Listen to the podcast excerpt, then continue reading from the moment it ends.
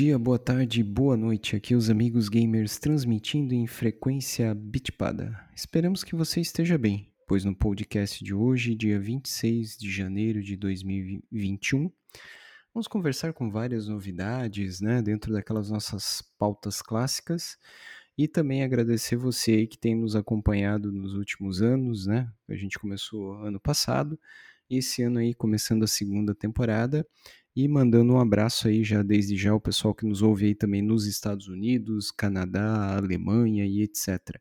E nos Estados Unidos em especial para comunidade aí de Ohio, né? O estado de Ohio aí, o estado norte-americano que tem ouvido bastante a gente aí também.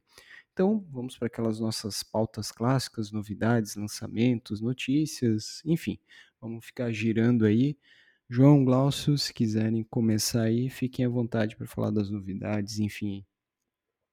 Bom, novidades que nós temos é o Kevin Hart e a Kate Blanchett é, meio que assinaram para fazer um filme do Borderlands. Então, para quem já jogou aí Borderlands, eu, pelo menos na parte da Telltale, eu considero o segundo melhor jogo da Telltale é o é o do Borderlands deles, né, perdendo apenas para o Walking Dead. Outra coisa que nós temos de informação é que o PlayStation 5 já vendeu mais que 4 milhões de unidades. Então, é assim, das histórias do videogame que o pessoal sempre acha que a geração vai ser a última, a geração que surge depois ainda consegue até vender mais rápida que a anterior. Então, isso aí tá, tá bastante assim crescente. Legal. Cara, seu de novidades lá, acho que é mais a parte de, de lançamentos aí, especificamente de é, alguns indies que eu estava esperando para jogar. É, o primeiro deles é o relançamento de, é, do joguinho do Scott Pilgrim. Aí saiu agora em janeiro, saiu dia 14 de janeiro aí, para basicamente todas as plataformas modernas que a gente tem. É, eu, na verdade, joguei, é, eu, eu perdi, digamos, a janela do, do, lançamento original, né? E peguei só. Agora estou dando a minha oportunidade pela primeira vez de jogar na real, assim. E bem divertidinho o jogo, assim, para quem gosta de joguinho de pancadaria, assim, aquele modelo clássico, assim, mais ou menos o modelo Double Dragon, é bem bacana. E hoje também é, a gente teve o lançamento de outro indie que tá, vem sendo até bastante divulgado, que também saiu essa madrugada, especificamente, eu acabei de ver agora com o Alexandre, às 5 da manhã ele foi lançado, lá que é o Cyber Shadow, que uh, para quem estava procurando alguma coisa no estilo dos jogos do Ninja Gaiden, mas os, lá as versões do Nintendinho, parece ser uma boa pedida também. Acho que essas são as notícias que eu tenho para agora. É, eu vou comentar um pouco de board games aqui, né? O, os nossos board games aí teve bastante coisas no final do ano passado que a gente comentou por cima, mas colocamos dois posts lá no amigosgamers.com. Então, que seriam as novidades da Galápagos, né? Galápagos trazendo muitas coisas, destaque para Everdell. É um jogo de construção, né, de fantasia lá na floresta, onde você tem que construir a, a sua melhor cidade, né, dos animais que vivem lá. Descent é um jogo que lembra um pouco Diablo, tá? Então está saindo a terceira edição também esse ano. É, vários é, lançamentos, né, e previsões de lançamentos aí como Rallyman, Vampiro, Pandemic, é, Zombicide. Zombicide aí, segunda edição, deve estar tá vindo aí para o Brasil esse ano também. É um dos destaques aí para da Galápagos. A expansão de Star Wars Rebellion, né, Ascensão do Império. E acabou de sair essa semana, a partir de ontem, né, dia 25. A gente está gravando hoje, dia 26 de janeiro de 2021. Saiu ontem a expansão é, Profecia dos Reis lá para o Twilight Imperium. E essa expansão, é, quem já conhece o Twilight Imperium, é um jogo de expansão né, 4x, de conquista, comércio, enfim é, para seis pessoas. Eles costumam dizer que esse jogo não é um jogo, né, é um evento, porque você fica quatro horas ou mais na mesa, se você jogar em até seis pessoas. E a expansão adicionou mais dois jogadores, então você tem a possibilidade de passar 12 horas, né, até 12 horas, dependendo é, como é que o teu grupo joga, é, jogando um jogo de tabuleiro. Então saiu a expansão, é, 750 reais, é um preço alto aí para nossa realidade, mas o maior problema é que não tem mais o jogo base para comprar. É mais ou menos assim, se comparar com videogame. Você compra, você não tem mais o jogo, mas você comprou uma DLC. E é isso que aconteceu. Então saiu essa expansão bem bacana, mas não tem mais o jogo para poder jogar. Vamos ver se vai vir pintar aí uma reimpressão, enfim. Então teve bastante coisa da Galápagos, tem um artigo lá no nosso site, só conferir lá também. E a MipoBR também, é, com bastante novidade aí para esse ano, e eu destaco Tainted Grail, tá? Então, um jogo aí que lembra um pouco o ambiente lá do Rei Arthur, Cavaleiros da Távola Redonda, enfim, que deve ser um grande lançamento aí, que deve estar tá saindo aí esse ano pela MipoBR, além de Terraforming Mars, que a gente já jogou, né? Teve a oportunidade de jogar uma versão melhorada com os melhores componentes aí que deve estar tá saindo também pela Meeple BR.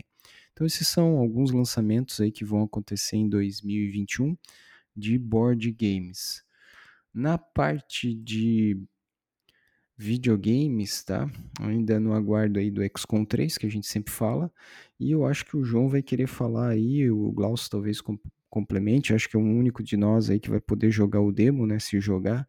É, o que, que vocês acharam aí de Resident Evil 8 aí, que teve o showcase semana passada? O que, que vocês comentam e esperam do jogo pelo que vocês viram? É, é, eu acabei acompanhando bastante, né, eu que gosto mais da, da série, sempre sou um fã inveterado lá. É...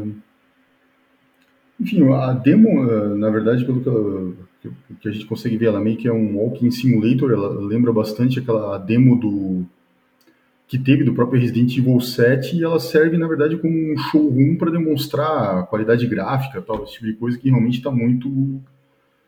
É, cara, assim, tá muito impressionante nessa, como é de se esperar, né, meio que considerado um jogo de uma nova geração, digamos assim, de, de hardwares, vamos colocar dessa forma, e realmente, graficamente, é o jogo é, mais bonito aí de, de, de, toda a série do, do Resident Evil. Assim, muito impressionante ali os, é, o detalhe dos cenários, ali, dos objetos, assim, uma coisa é, bem bacana mesmo. Quanto o demo, você é, só consegue resolver alguns puzzles, você não consegue nem atacar, nem defender, né? Daí você acaba... Aparece um, uma das inimigas, aí né? você acaba fugindo é, apenas dela e, e, no final até é, acaba aparecendo aí uma personagem que está tá muito popular, que é uma espécie de uma vampira gigante que, que, que no final faz uma coisa muito parecida com o que o, o, o, que o Baker acabava fazendo no fim do demo do Resident Evil 7, assim, que ele, quando você fugia da casa, ele pegava você pelo ombro e dizia Welcome to the Family Son, te dava um soco na cara, e agora essa vampira faz algo mais ou menos parecido também no final dessa, dessa demo. É, enfim, só para dar um, realmente um gostinho para a galera. É o que eu achei. Pô, João, tu tem que dar aviso de spoiler, né? Quando você conta essas coisas. Tu já contou o final do. É que é, já, tem, já tem um monte de lives, Glaucio, já na, na, internet, assim, no dia, né? A galera. É, a, no dia que a Capcom fez o Resident Evil Showcase lá, eles já é, anunciaram que era possível fazer pré-venda, apesar de que no dia, por exemplo, na Steam deu, deu alguns problemas, eu não, não vi lá, pelo menos, os botões de pré-venda. Eu não sei se agora tem, e o pessoal estava se batendo muito para achar justamente o demo na, na, na PSN também. E, pra, e além de dificuldades para achar, também dificuldades para fazer o download, né? Porque provavelmente todo mundo naquela hora resolveu querer baixar o jogo ao mesmo tempo. Né?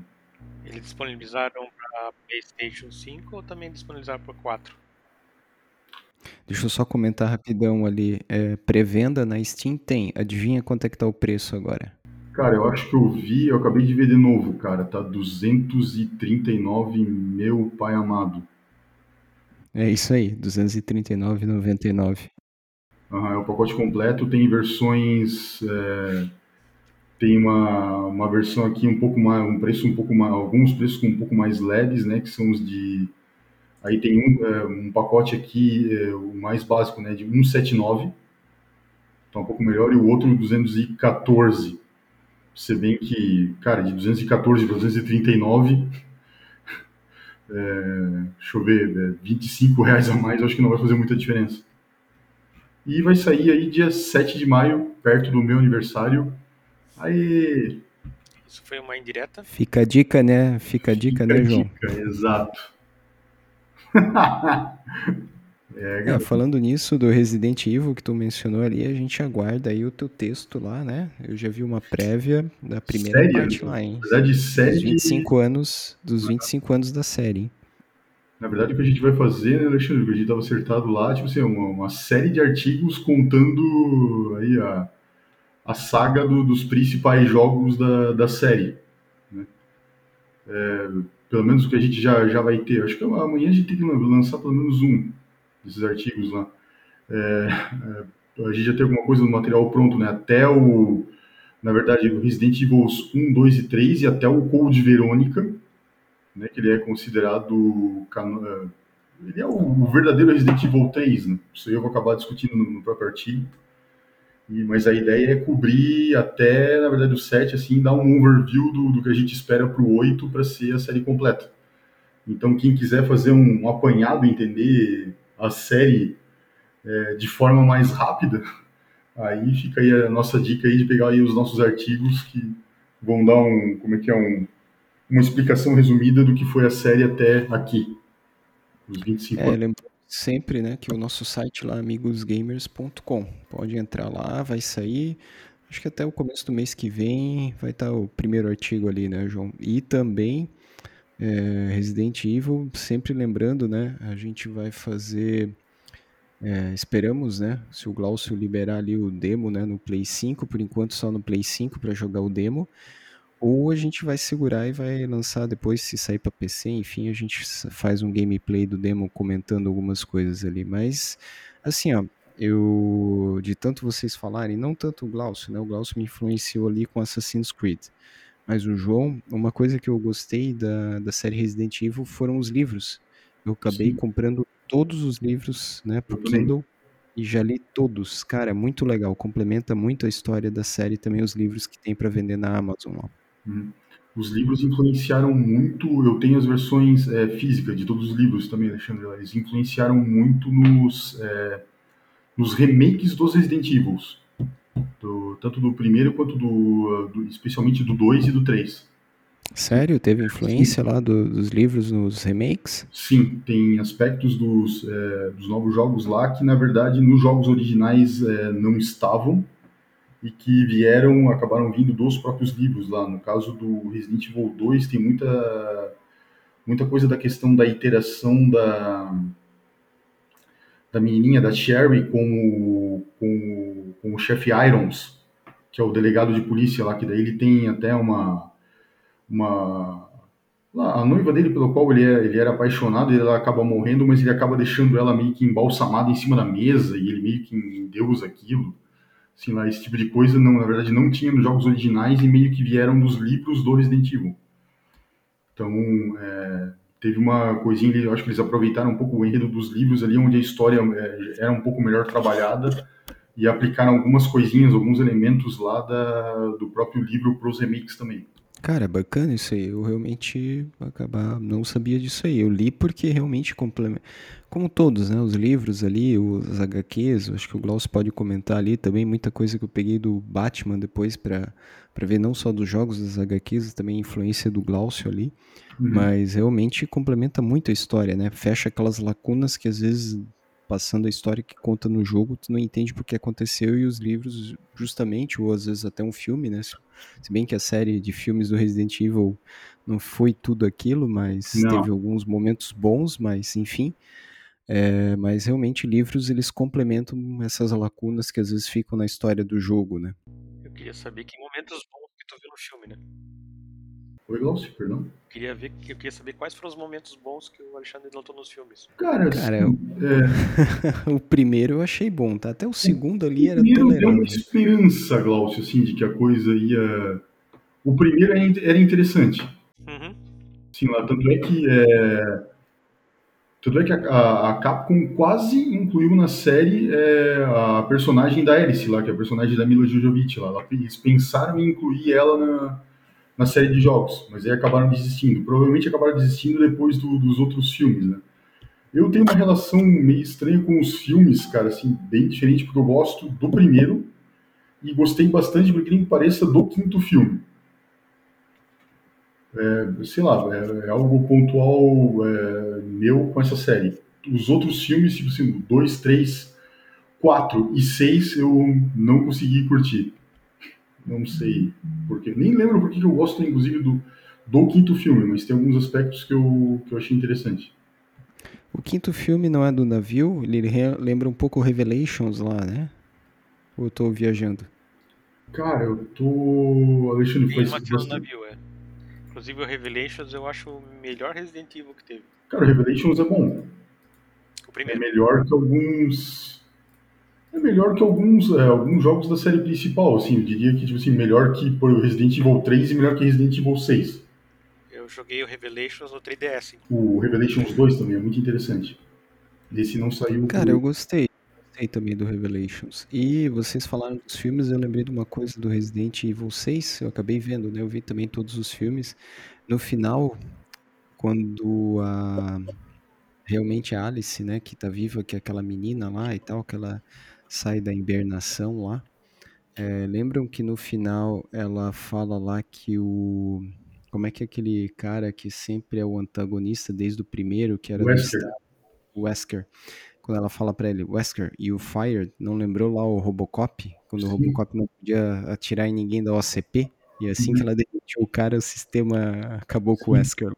Tirou a lendária de diretiva 4 do, do, Robocop, que era, tipo, não atacar membros da OCP. Daí, no... Exatamente. Foi isso aí? Foi, foi bem nessa linha, cara, assim, tipo... Sempre tem essas essas homenagens aí a outras a outros filmes da série. Mas é. Enfim. Cara, agora deixa. Não, eu só ia comentar ali. Legal, Resident Evil voltando, pá, todo esse AUE, todo esse hype aí. E Silent Hill, que a gente volta e meia fala da nossa querida Konami, que tava esperando alguém comprar e tal. E Silent Hill, alguma novidade no radar? Vocês perceberam alguma movimentação da Konami ou nada? Cara, infelizmente a Konami, né, com, a, com a velha estratégia dela, infelizmente não, na verdade, assim, para o Glaucio talvez seja felizmente lá. É, parece que para variar eles assinaram um contrato de exclusividade e é, vai ter um novo jogo da série Silent Hill para o PlayStation 5. Eu não sei se vai ser exclusivo permanente ou exclusivo temporário.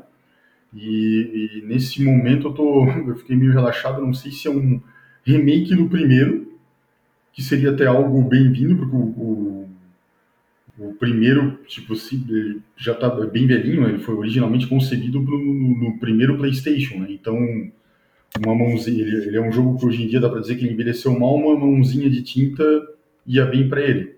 E é isso mesmo, assim, lá vai ter um novo jogo da série Resident Evil, deve sair primeiro para o PlayStation 5, talvez seja exclusivo permanente e não se sabe se é um novo jogo da série ou se vai ser um remake do primeiro jogo.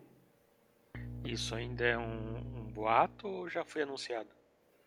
É, eu acho que isso já foi anunci, é, anunciado. Posso até dar uma confirmada aqui.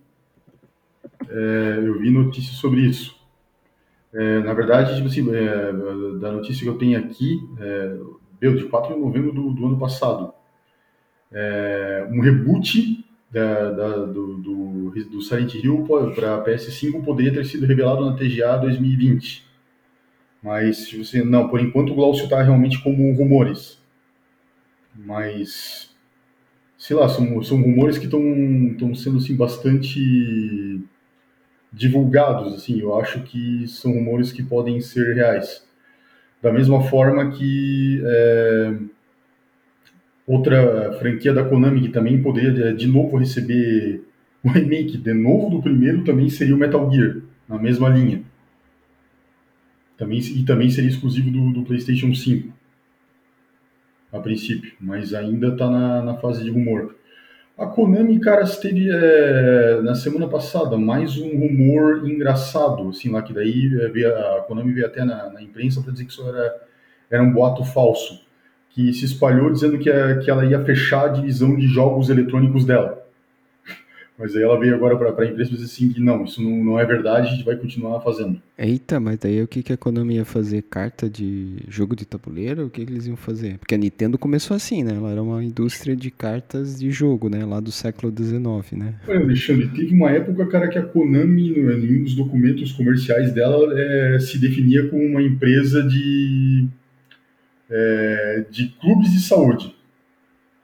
Lá no documento Eita. E ela estava se focando na, naquela fabricação daquelas máquinas tipo Pachinko, né, aquelas, meio que aquelas máquinas de, de aposta, não sei se vocês estão ligados lá, que tu puxa uma alavanquinha lá, tem aquelas figuras lá, se você é, se, é, que começam a girar, se aparecerem três figuras iguais, você ganha uma ali uma, uma quantidade de moedas, um prêmio, assim, tipo uma maquinazinha de, de cassino. Ah, sim, sim, sim. É, se focando nisso e se focando um pouco em mobile, né? Tanto é que tinha pouco, poucas, é, são poucas as franquias que hoje a Konami meio que mantinha em, em, em atividade. Eu consigo lembrar do PES e é, o outro que vira e mexe ela lançava, na verdade ela ficava relançando aquele o Super Bomberman, que é a franquia dela, que ela comprou da Hudson, que é o Bomberman mesmo. Né? E recentemente ali, que a gente até noticiou no site, Alexandre, eles é, começaram a, a sacaram, descobriram a fórmula da, da Capcom para ganhar dinheiro fácil e começaram a relançar os jogos antigos deles na forma de, de ROMs ou relançar os jogos que eles tinham originalmente lançados para o PC é, no GOG, né, que era o caso aqueles, do Silent Hill Aqueles 4. bundles, né, Humbles lá, né. É, e, e, no GOG eles lançaram o Metal Gear do MSX, lá aquilo que a gente noticiou no próprio site lá. O. Silent Hill 4, The, The Room, que hoje para você comprar digitalmente só dá para comprar o Silent Hill 4 e 5 para PC. E eles relançaram os dois Metal Gears, né, que inclusive eu parei de jogar o segundo, acabei dando uma pausa. E lançaram também coletânea do Castlevania, né? Sim, também. Sim, lançaram, é, verdade. É, é, na verdade, várias uh, coletâneas de, dos jogos clássicos deles, uma coletânea só do Castlevania, é, o que mais? Uma coletânea só dos jogos de nave deles, assim, lá, que a Konami nas antigas fazia muitos jogos de nave bons. E tinha mais alguma outra. É, ah, a coletânea do Contra, série Contra também. É, eu ainda ia comentar nessa questão, depois eu vou passar pro Glaucio ali para ele falar. Ele deve ter zerado Assassin's Creed a nova versão, né? Porque tava guardando lá o Play 5, mas enfim, eu só ia comentar ainda. Não, tô bem no comecinho do é, The Hero Slayer, é um jogo bacana, lembra bastante o Wonder Boy, tem na Steam lá, tá por promoção, 30 reais hoje, né? Então, School de Hero, de Hero, Hero Slayer. E saiu, a gente colocou também lá no site, é, um mod pro Fallout é, New Vegas, o The Frontier. Os caras passaram mais de sete anos desenvolvendo esse mod e ficou melhor do que os últimos lançamentos da Bethesda para franquia. Então, quem gosta, tá? Quiser baixar, ainda não tá na Steam, já tá no Mod Snacks lá, que é aquela, aquele site de mods, né, para vários jogos, mas vai sair na Steam também. Eu dei uma olhada, os caras botaram um carro, fizeram um AUE lá no New Vegas e ficou muito bom. Então fica a dica aí também para conferir esse mod. Então, Glaucio, agora como é que foi Assassin's Creed? Jogou, já zerou? Como é que tá lá? Assim, eu joguei muito pouco, bem no começo, cara. Nem posso dizer que eu joguei assim, passei pouco da abertura do jogo até agora. Oi, então é, aquela expectativa, mas tu tá hypado ainda, vai terminar. E aquele jogo que tu comentou no grupo hoje lá do Amber Lab lá, que era um jogo que tu também anunciou, tu já tem previsão? O que que tu achou da, da prévia que tu colocou hoje no grupo? Kina. Isso, acho que é Kina o nome do jogo, né? É. é não é Amber Lab o nome do jogo, ele é... Amber Lab é a empresa que faz. É, Amber Lab é a produtora, né? É, ele foi anunciado num, numa da, da, das E3 da vida lá. Isso, era... ela foi anunciado, é o Kina Bridge of Spirit. Tá Isso. até bastante assim, elogiado pelo grafismo dele. Ele vai sair para PlayStation e para PC. Por que, que ele está sendo elogiado? Porque ele usa todas as técnicas novas de, de, de grafismo sem apelar para aquele gráfico realista né? e também não ser aquele modelo mais infantil. Eles até têm comparado com os filmes da Pixar no, no estilo visual dele. inclusive a lojinha do, do deles já está até vendendo aqueles bichinhos do jogo. Se vocês observaram bem o trailer, tem hora Uhum. que ela usa os bichinhos quase como se fossem os Pikmins. da- Porque ainda ah, não teve nenhum vídeo detalhando mais o gameplay dele. Então ainda a ideia assim é um pouco de do- de ação, você com a, a sua o seu cajado ali que vira arco e flecha às vezes, mais as criaturinhas que te ajudam nesse nesse caminho. Então esse é um jogo aí, digamos, para ficar de olho. Assim que sair mais novidades deles, vão ficar. Talvez seja algo bem interessante para esse ano. Ele é um dos que prometem esse ano. O gameplay dele, eu acabei de dar uma olhada aqui, lembra bastante, na verdade, dois jogos, né, Glaucio? Tipo, aí tu pode até me confirmar, é, tu jogou até mais do que eu lá. Lembra um pouco do, do, do último Zelda, Breath of the Wild, e lembra bastante o. Esse eu joguei, o Horizon. O Horizon. Isso, e um outro jogo Verdão. que quase ninguém jogou foi um jogo da Rare, que é o Di- Dinosaur Planet, que depois saiu como Star Fox. Ele também tem um cajado e luta similar com o vídeo da, do Kina. Esse é um jogo que poucas pessoas jogaram, porque a, a Rare criou todo um jogo, e aí na hora de lançar, a Nintendo, não, esse jogo não vai vender, vamos trocar o personagem principal e vamos botar o Star Fox aqui. Não sei se vocês já viram esse jogo, esse é um dos obscuros aí da história dos games, aí, assim, que poucas pessoas até sabem que ele existe. E é um jogo muito bom. Cara, eu sou um des- desses que não conhecia É. esse jogo aí que tu falou. Eu fiquei muitos anos longe, meio afastado de, da Nintendo, acabei perdendo esse daí também. Isso, é, ele ia sair como Dinosaur Planet, depois acabou virando Star Fox Adventures, assim, só por mero marketing. Eles trocaram o personagem. Pô, Star Fox era daquele Star Fox do Super NES, daquele jogo de nave Sim. lá? Esse mesmo. Do Fox McCloud, né? Hum, Esse mesmo. Ele mesmo. É interessante que a personagem que ia ser a principal do jogo virou a mocinha a ser salva na quando botaram o Star Fox no lugar. Elas- Eita, Super Mario, sempre lembrando a história da princesa no Super Mario, né? Isso, a princesa assim do jogo seria, a- na verdade, a personagem principal do jogo, quando a Rare estava desenvolvendo. Não, não, isso aqui não vai vender, vamos botar o Star Fox e ela vai estar presa para você resgatar ela. Cara, falando em Rare, é, daqui a pouco a gente já entra ali na parte de jogos. A- acabei pegando Battletoads. Sei lá, talvez o João comente, outro comenta aí, Glaucio, mas é um misto de. Pá, não sei o que falar. Não sei se eu gostei, se eu odiei. Fiquei inerte com o jogo. Que, que- quem já jogou, se vocês já jogaram, o que, que vocês acharam desse novo Battletoads aí? O meu problema é que eu comecei a jogar e, assim como outros jogos lá, eu peguei e larguei. E, cara, assim, é que o, o, o, o Battletoads, digamos, a série é meio que um mashup de, de gêneros, né, Alexandre? Lá, tipo, o principal dele seria, tipo, o aspecto beaten up, né, que eu sei lá, cara, assim... Cara, eu, eu também não sei dizer, cara, tipo, é... Eu vi resenhas por aí, Alexandre, que dizem o seguinte, que é, a gente acabou eu e você acabam uh, parando tipo, nas primeiras fases e diz que o problema do, do novo Battletoads é você aguentar passar as primeiras fases. Diz que depois melhora bastante. Não sei, acho que a gente tem que dar uma, talvez uma segunda chance. Eu também tô com ele aqui, mas faz tempo que, não, que eu não pego mais ele. Eu vi vídeos dele e a impressão que me deu foi a seguinte: como o nosso nossa barra foi bem pro alto com Streets of Rage 4, a gente esperava que os outros jogos, assim, que fossem continuações de antigos jogos, também seguissem essa linha.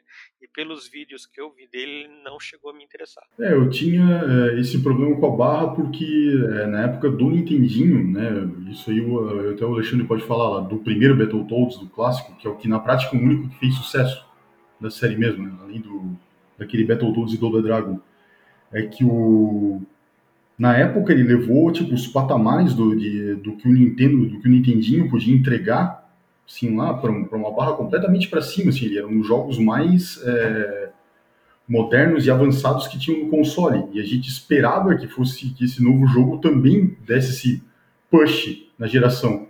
E na prática eles entregaram um jogo com um visual cartunesco, assim, que lembrava um pouco daqueles joguinhos feitos em Flash, analisando feito pela parte do, dos gráficos, né? E isso realmente atrapalha a reputação de uma droga. Sim, olhando ali na parte do NES, né, quem chegou a jogar realmente lá nos Phantom Systems da época, realmente foi uma inovação pro, pro Nintendo, né? E, e além da dificuldade, é, Battletoads lá, Battletoads, né? Ele realmente inflacionou, cara. Jogou os gráficos do, do Nintendo lá pra cima, né? Já era um jogo ali do meio de geração, né? Então a Rare ali, ela jogou lá pra cima. Fora que além do da versão Battletoads, Battletoads, né? Battletoads e Double Dragon, é, a versão do Super NES também era muito boa principalmente a trilha sonora. Uma das melhores trilhas sonoras, a gente já comentou e eu vou comentar de novo, que eu já vi para um videogame. E jogando essa nova versão, como tu falou ali, né, João Glaucio também comentou, é, ficou cartunesco e os caras ficam contando as piadinhas ali e tal, forçando a barra, enfim. Eu parei na fase das motos, né, na Speed Racer lá. É, Vamos ver, não sei se aquele ponto melhora, mas o que eu joguei até ali, cara, não me empolguei com essa nova versão, não. Talvez tenha que dar uma segunda chance, mas tá difícil. é, eu, eu acabei largando numa fase depois, eu terminei a fase das motos. Não dava, obviamente não, não deu para mim a mesma emoção, é que eu, como eu consegui a fita emprestada, e muito a fase do Turbo Túnel, né? Até que eu consegui passar, que é a lendária fase da, da motinha. Que 99% dos jogadores, tipo, parou no, no primeiro Battletoads nessa fase. Era, que era praticamente... É, o pessoal tentava pular as outras fases ali para pegar direto o Warp Zone e pular de fase, né? Só que era difícil acertar o Warp é. Zone porque tava muito rápido ali, né? Do, na versão do NES, né? Pegar o Warp Zone, Alexandre, era difícil, assim, pouca gente conseguia. Eu, depois de um tempo, eu, aquela história, eu pratiquei tanto que eu conseguia tanto pegar o Warp Zone como também terminar a fase e seguir o jogo pelo fluxo normal dele, né? E... Cara, Olds, ele é que nem o Neo lá no Matrix. Tem uma hora que tu começa a ver a Matrix, tu já sabe como é que é a sequência ali. Sim, é, tu meio que tu não vê, assim, tu só sente que tu tá mexendo o controle para passar, assim, mas meio que passa na sorte. Sei lá, assim, uma coisa maluca. Eram muito outros tempos, né, cara? A gente tinha tempo também para gastar. Né... Só decorando a fase mesmo, né? Sim. Até alguns jogos que eu tinha nos antigos tempos que eu procurei no YouTube se alguém fazendo assim um zerando o jogo só para ver o que que acontecia pro resto do jogo, porque teve partes que assim que eu nunca chegava a passar. Um exemplo é Predador do do NES. É, Sim. Um jogo extremamente difícil. Tinha eu pior assim, tu morria, tinha que começar do começo de novo. Uhum. Então, chegava naquela fase, só tinha aquelas duas, três vidas para entender o que fazer na fase, pronto, morria, começa tudo de novo. Aí passa pelas mais fases e volta lá. Eu fui muito longe nesse jogo, cara, mas, cara, ele tinha muita fase. Sim. Ele era muito difícil e era muito longo, cara. Incrível. Os caras gostavam de torturar a criançada na época. Cara, Dark Souls hoje não era nada comparado com esses jogos aí do NES. Não, nem a pau.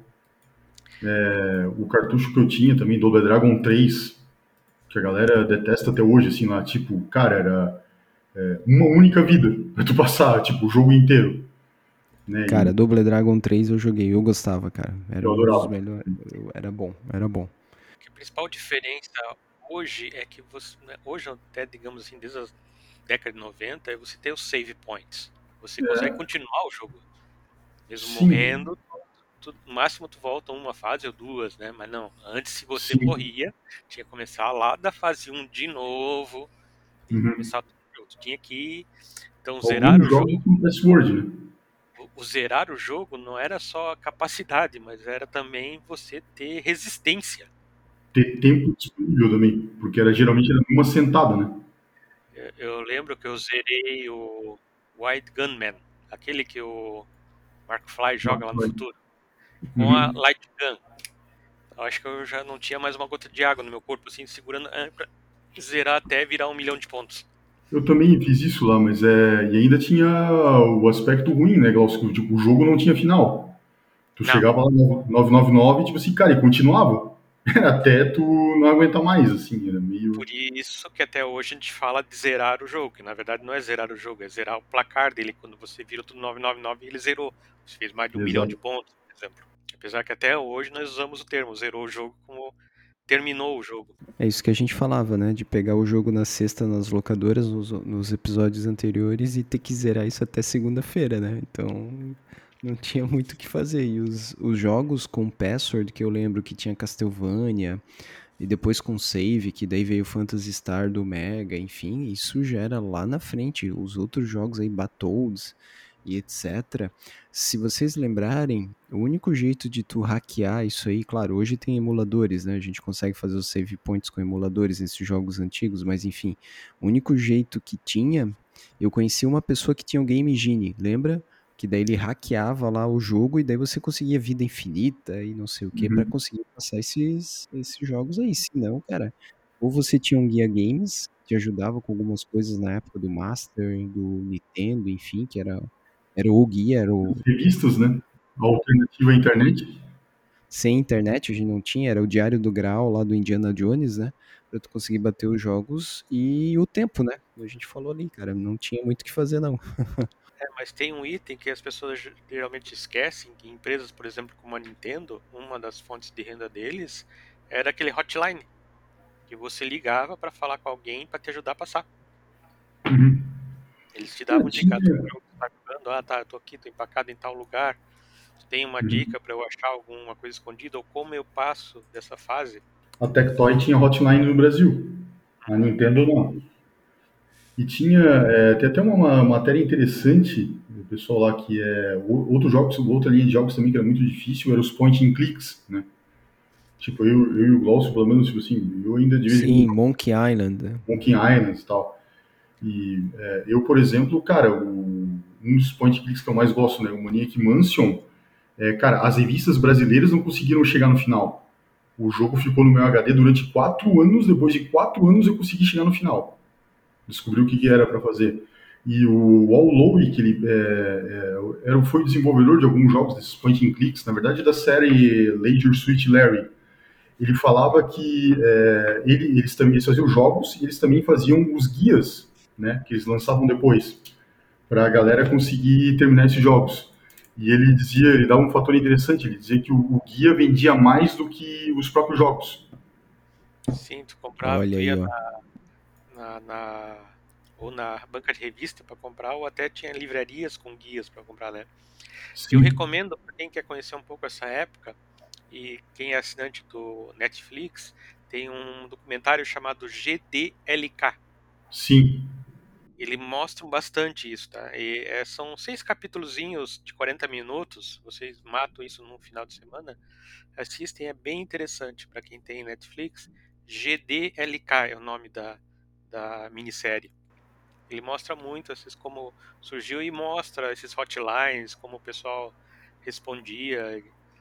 Também fala um pouquinho da, da briguinha da Nintendo e Sega. Vale a pena aí pro pessoal, pros ouvintes aí que tem Netflix assistir isso aí. É uma série parcialmente é, é, inspirada num livro que a gente também recomenda, que é o, o livro da Guerra dos Consoles, que tem aqui no Brasil também, que fala sobre a guerra da Sega e da Nintendo também, caras, muito bom.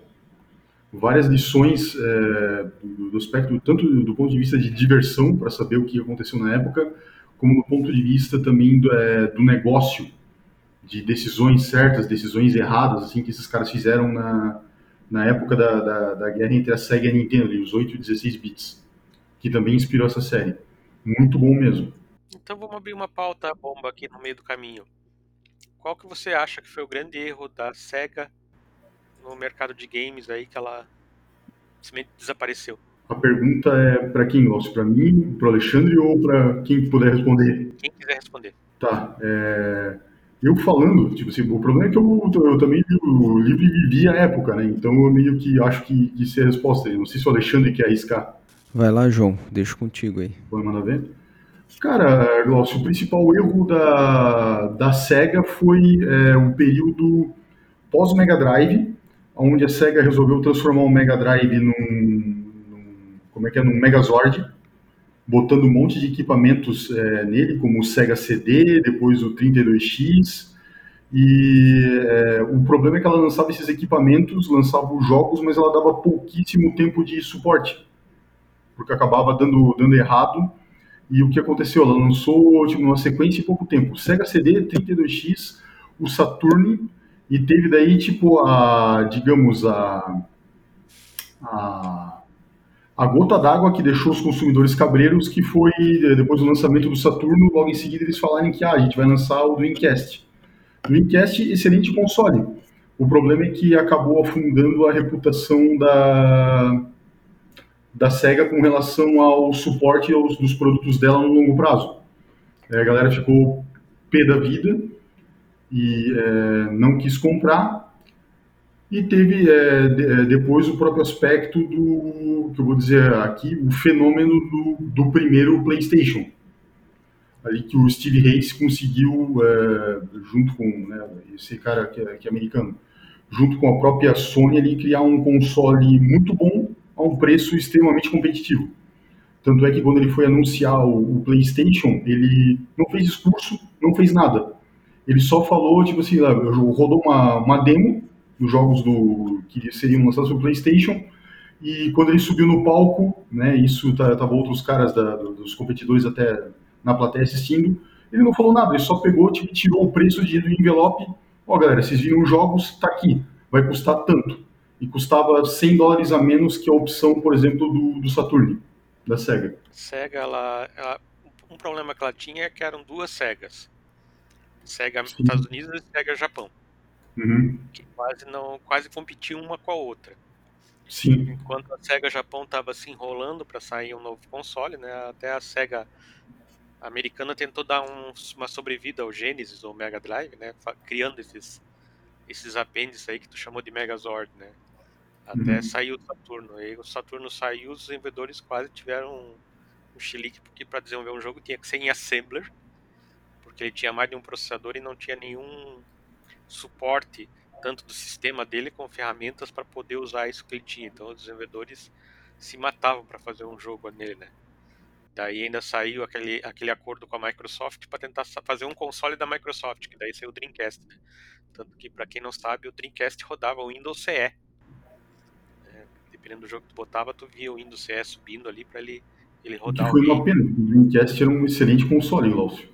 Sim, eu, eu, eu, tinha um console da Dreamcast emprestado de um colega, que ele me deixou acho quase um mês emprestado. Eu só não gostava do controle dele, que era muito grandão assim e ruim de segurar. Mas uhum. assim, o console e os jogos dele estavam muito bem feitos. Só que aí, como você mesmo falou, né, a imagem já estava arriscada da SEGA e não teve como manter por muito tempo. E o próprio PlayStation, eu acho que foi o grande erro da Nintendo, né? O PlayStation foi criado em conjunto com a Nintendo, para quem não sabe. Vocês até encontram na internet aí o Nintendo PlayStation. Ele começou Sim. como sendo um add-on pro Super NES. E aí a uhum. Nintendo teve a brilhante ideia de romper o esquema com a Sony e resolver fazer com a Philips. Que saiu Sim. aqueles clássicos que é tão ruim que a gente gosta, que é os Zeldas e Mario dos Philips CDI. Né? Quem não conhece, procura na internet. Né? Que vai ver. É, originalmente, o, que ia ser feito com a, com a Philips era justamente, da mesma forma que a SEGA lançou o Sega CD, é, a Nintendo também ia lançar o Super NES CD com a Philips. Mas no fim nem isso saiu. A Nintendo tinha, tinha uma espécie de um, como posso dizer, uma alergia a CDs, né? Que isso, na verdade, até a, a mídias ópticas, que levou ela até, inclusive, a, a, o que eu considero, né? É, que eu vou falar num dos artigos do Resident Evil lá. Um dos erros dela com o Nintendo 64, na minha visão, que foi ter lançado o jogo, é, o videogame ainda usando cartucho. Eu ia comentar isso, João. É, eu também acho que uma das dos motivos da, das, da queda, né, mais da Sega, também foi essa questão de adiar essa mudança de mídia, né? O pessoal ainda muito preso com cartucho e essa transição. E daí o Glaucio comentou dessa briga, né, entre a Sega americana e a Sega japonesa e a gente não pode esquecer também da Sega europeia. A Sega europeia fez bastante sucesso né, no continente europeu lá e ainda ficou dando suporte ao Master System. Tanto é que o Master System fez mais sucesso na Europa e aqui no Brasil. Vide a Tectoy, né, que lançou aí Master da Coupé aí, até hoje a gente encontra ainda Master e Mega Drive aí para comprar. Uhum. O que uhum. vocês acham disso também? Não, isso é tanto verdade, Alexandre, tanto é que graças a isso que a gente tem é, acesso hoje a, aos remakes dos jogos bons do Master System, né? Aí teve o, o nosso amado, né? Amado pelo menos por mim, por ti, Wonder Boy, né? É, tanto o Wonder Boy, na verdade, quanto o próprio Monster Boy. E outro jogo que deve ser lançado aí muito em breve, que é o Alex Kidd em Miracle World, a versão de X. Também. Só que Alex Kidd não é pela Dotemu, né? Isso, Alex Kidd não é pela, pela Dotemu, mas se eu não me engano o estúdio também é da Europa. Graças a essa, uhum. enfim, a esse sucesso do, é, do Master nessas regiões. É, voltando um pouco à história do cartucho versus mídia digital ali do CD, na época algumas fabricantes de games realmente tinham problemas de uso do CD, apesar de você ter um espaço grande, era o tempo de transferência do jogo para a memória. É, o pessoal que reclamava muito era quem tinha o Neo Geo CD, que você ia dar o golpe especial lá no jogo de luta e o jogo dava uma pausa para poder tinha que carregar o, o, áudio ou o movimento naquele momento. Então isso era bem complicado. E a Nintendo não enxergava uma, uma evolução do CD a curto prazo, né? Sem contar que a Nintendo tinha uma ideia de que os discos tinham que ser graváveis. Tanto que ela chegou a lançar no Japão o 64DD, onde você, ele usava uma espécie de disquete muito parecida com o Zip Drive. Quem é aí da, da área de computação mais tempo lembra desses disquetes de 100 MB? Então a Sim. ideia era você ter uma parte do disquete podendo ser gravável.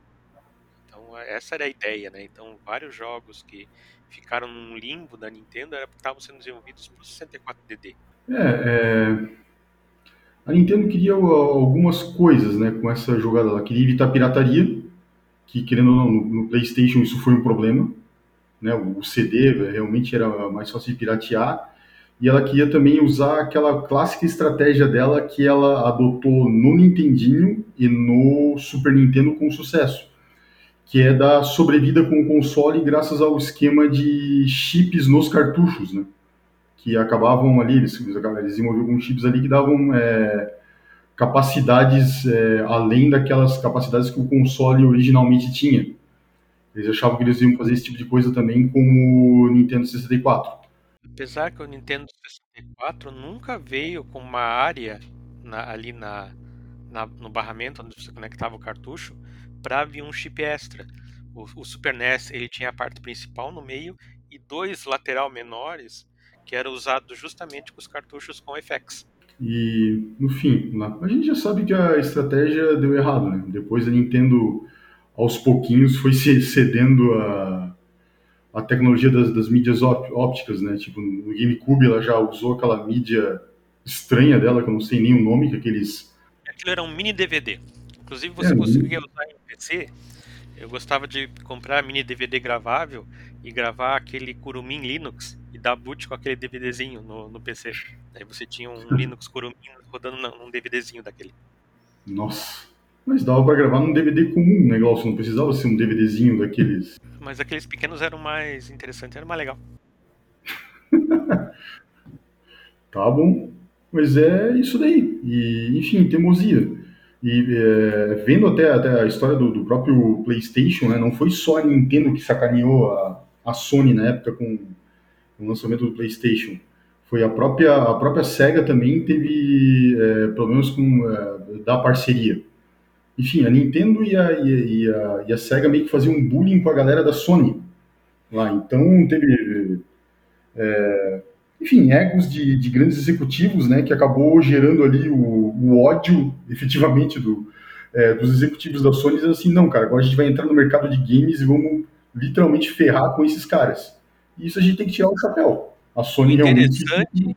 é que a Nintendo meio que criou o videogame da Sony e a Sega criou o videogame da Microsoft. É, sim. E acabaram sendo atropelados por elas, né? Ironias do destino, né? Muito ironia. É, senhores, legal essas histórias aí. Eu vou.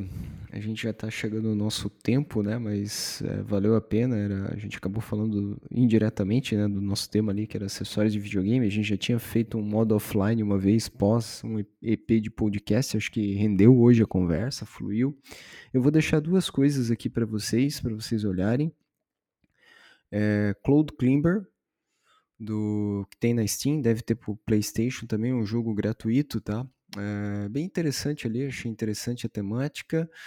A gente fez uma revisão aí de Biolab Wars, pessoal aí que quiser conhecer esse jogo, é um jogo brasileiro, tá? Pixel art na veia, lembra Contra, lembra Vice Project Doom, Power Blade. Temos um artigo lá também no nosso site, vale a pena é, conferir. Dá...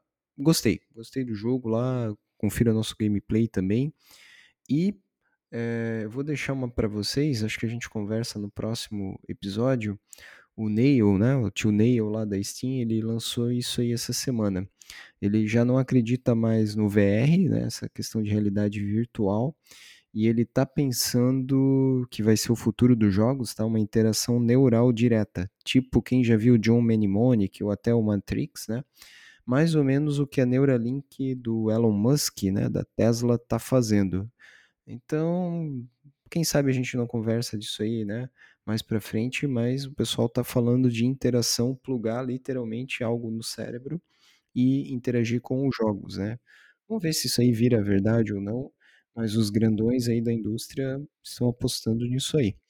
No mais, vocês fazer as considerações aí, alguns jogos para recomendar para jogar, enfim, o que, que vocês acham aí pra gente finalizando o podcast de hoje? O que, que tu tá jogando aí, Glaucio? Eu recomendo o que eu, de novo, fiz 100% dele. Foi o Inside, jogo já mais antigo. Muito psicodélico, o visual dele a, e você não saber o que está acontecendo, eu acho ele fenomenal. Então, acho que essa é a minha dica da semana aí. É, muito bom mesmo. Cara, o que eu joguei nos últimos tempos, é, não consegui recomendar.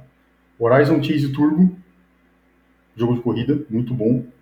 É, um outro jogo chamado Hunt Down, para quem gostava, gosta de jogos tipo Metal Slug, Contra, tal. Esse jogo lembra bastante o antigo Robocop dos fliperamas ou o jogo SWAT, lá. É, aí tem alguns, alguns outros joguinhos aqui, Panzer Paladin, para quem gosta, de jogos estilo Mega Man. Ele lembra, na verdade, bastante também aquele que, que, é, que era mais da, da Nintendo, lá, que eu esqueci o nome, que o carinha vai é, dentro de um, carrinho, mas de vez em quando ele pode sair de dentro do carrinho e atacar. Pô, eu tinha esse jogo aqui, mas enfim, Panzer Paladin também é recomendado. E o Scott Pilgrim também, para quem quer uma porrada. Ah, tá, e Shakedown Hawaii, de novo, acabou de sair para Steam, que é, é para quem está procurando, gosta dos GTAs das antigas e gostaria de saber como seria se o GTA tivesse sido lançado no Super Nintendo caras, muito show de bola mesmo. Bom, folks, eu vou recomendar alguns aqui, né? Para quem tem filho pequeno, enfim, jogos para crianças nesses tempos aí. Seasons After Fall, um jogo muito bacana. A gente fez até uma mensagem lá no canal no começo do ano. Joguei Star Wars Empire at War. Para mim, o melhor jogo do universo Star Wars que lembra Command and Conquer e outros jogos de estratégia. Inclusive, eu tô achando, né, os caras, depois de muito tempo aí, a Petroglyph soltou um update no jogo a questão de 10 dias. Eu tô achando que tá vindo um remake ou um Star Wars 2 aí. Biolab Wars, jogo brasileiro.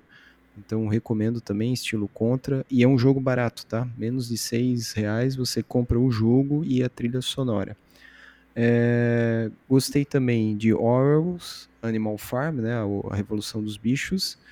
E Undermine, outros jogos aí que a gente tem jogado também. Fora os jogos de tabuleiro que a gente espera jogar mais esse ano aí também, enfim.